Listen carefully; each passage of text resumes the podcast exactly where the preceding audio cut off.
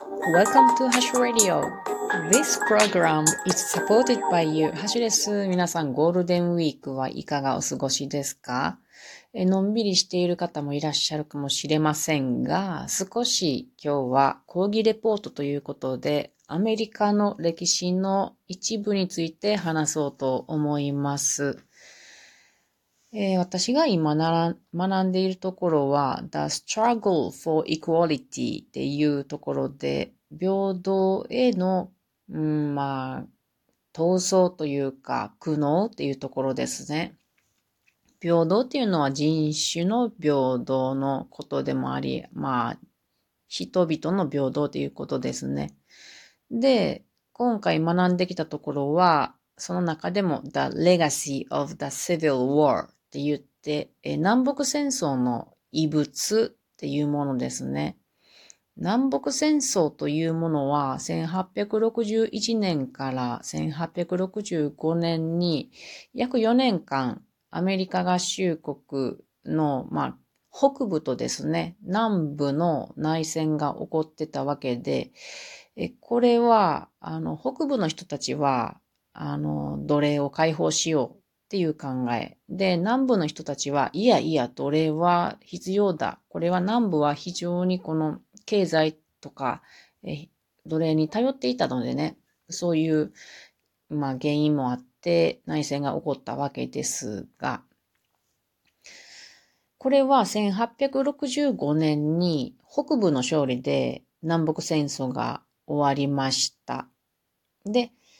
憲法があるんですけれどもね、あ、そらあるわね。この憲法に第13番目の修正案っていうのが通りまして、で、その時に全ての奴隷が解放されたんですね。憲法上。で、えー、その後を追って1870年には第14番目の修正案がまた通り、アフリカ系アメリカ人に選挙権が与えられたんです。これいいことですよね。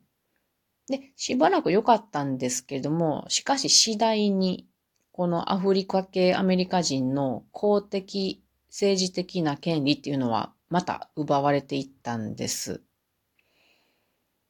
特にこの南部の州っていうのが、これらの権利を奪う法律を作りました。えー、ジム、ジム・クロー・ローズという有名なあの、ものがあって、まあ、えっ、ー、と、ジム・クロー・ローズとして知られる法律がいくつか作られてしまったんですね。これは人種隔離をする規かあ、えー、規則と条例が、まあ、州とか郡とか市町村レベルで作られてしまいました。1870年代から1900 1960年代まで比較的最近までね、あの、あったんですね。で、ここでジム・クローって何？っていうことなんですけど、ジム・クローっていうのは、顔を黒塗りした白人の、まあ、俳優さんとかがね、扮するキャラクターの名前なんですね。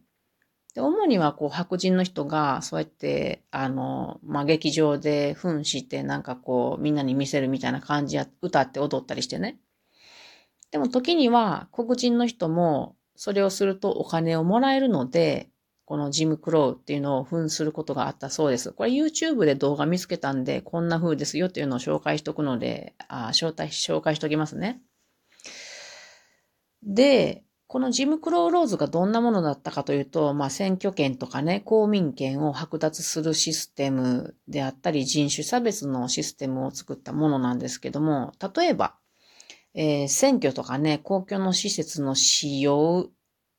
とか、あと教育に影響があったんですね。選挙を受けるのに、リタラシーテストというものを受けさせたんですね。これ何かっていうと読み書きのテストです。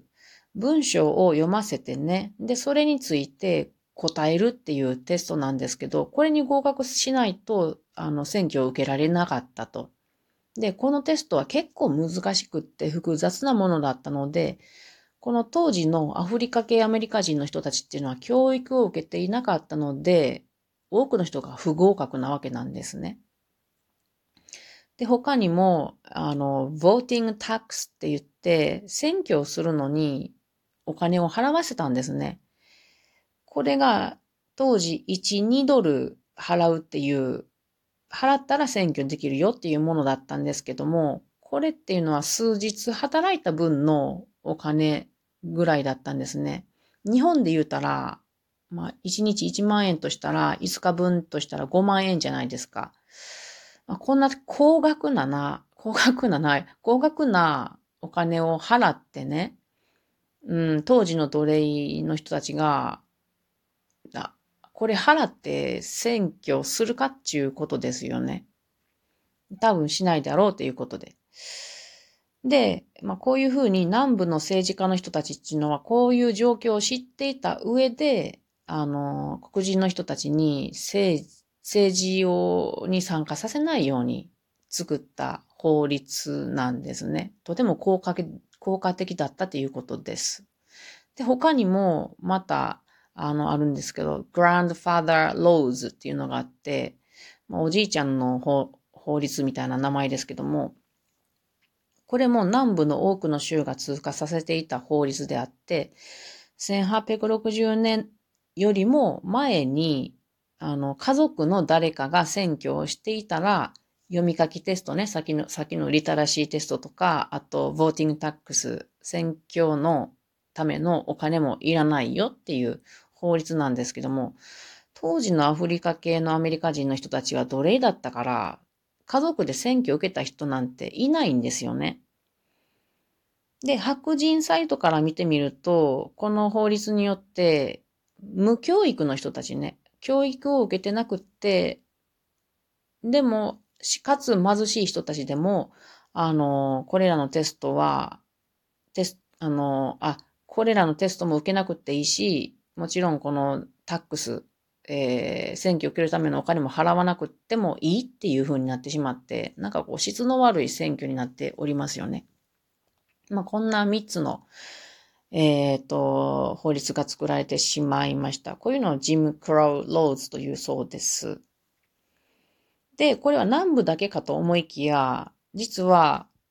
南部だけではなかったんですね。人種的な不平等っていうのは。多くの州でこのジム・クラウ・ローズというのは行われていたんですね。で、あの、人種隔離というのかな。あの、レストランであるとか、ホテル、あと電車のための待合室とか、飲み水の噴水とか、あと公衆トイレ、バスとか、これ人種別にこう分けられてしまったんですよね。白人用は白人用、黒人用黒人用っていうことで。で、もし黒人の人がこの白人用を使おうとすると、使いまえられて刑務所に送られてしまったんですよね。で、あと法律で黒人と白人のこの、まあ、あの人種間の結婚っていうのも、異人種間の結婚っていうのもダメでした。で特に学校も分けられてしまってね。黒人学校っていうのは、政府からのお金が白人学校よりも少なかったので、教育のレベルもすごく悪かったということです。でさらに1896年には最高裁、最高裁判所で、あの、もし施設が分けられていても、あの、平等に扱われていたら、これは合法であるって出たんですよね。しかし、この実際は、施設の平等さっていうのは、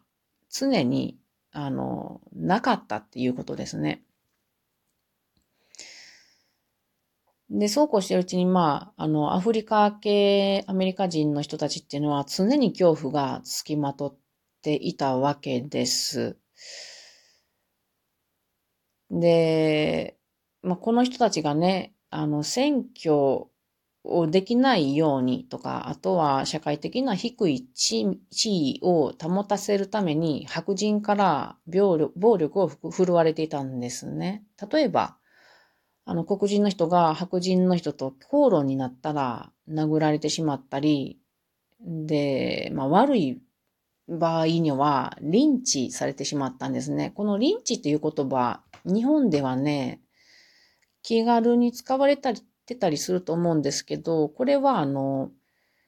公主刑のことですね。あの、首を絞めて、殺してしまうっていうものですね。しかも、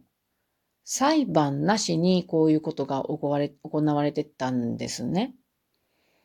1882年から1968年の、まあ、約80年間の間に、えっと、うーんと、数字で出されているだけでも5000人が臨時にあっていたっていうことで。で、これは過去のアメリカンだけのことではなくって、この平等への苦闘っていうのは、現在のアメリカでもまだまだ続いているっていうことを、えー、今回学んでまいりました。えー、今話したことは、あの、南北戦争の後のことですけども、南北戦争中にはですね、リンカーン大統領の有名なスピーチがありまして、その中で All men are created equal と言われております。すべての人間は平等に作られているって言われているんですけども、なかなかそんなようには言ってなかったようですね。人が苦しんでいると、多分私も苦しいですね。で、人が楽しいなっていうのを見ていると、私も楽しい気持ちになります。自分の周りで苦しんでいる人がいたら、何かね、楽しい方向にその人に何か影響できるといいなと改めて思いました。えー、次は多分、次回は公民権運動のあたりに入っていくと思います。それでは皆さんまたね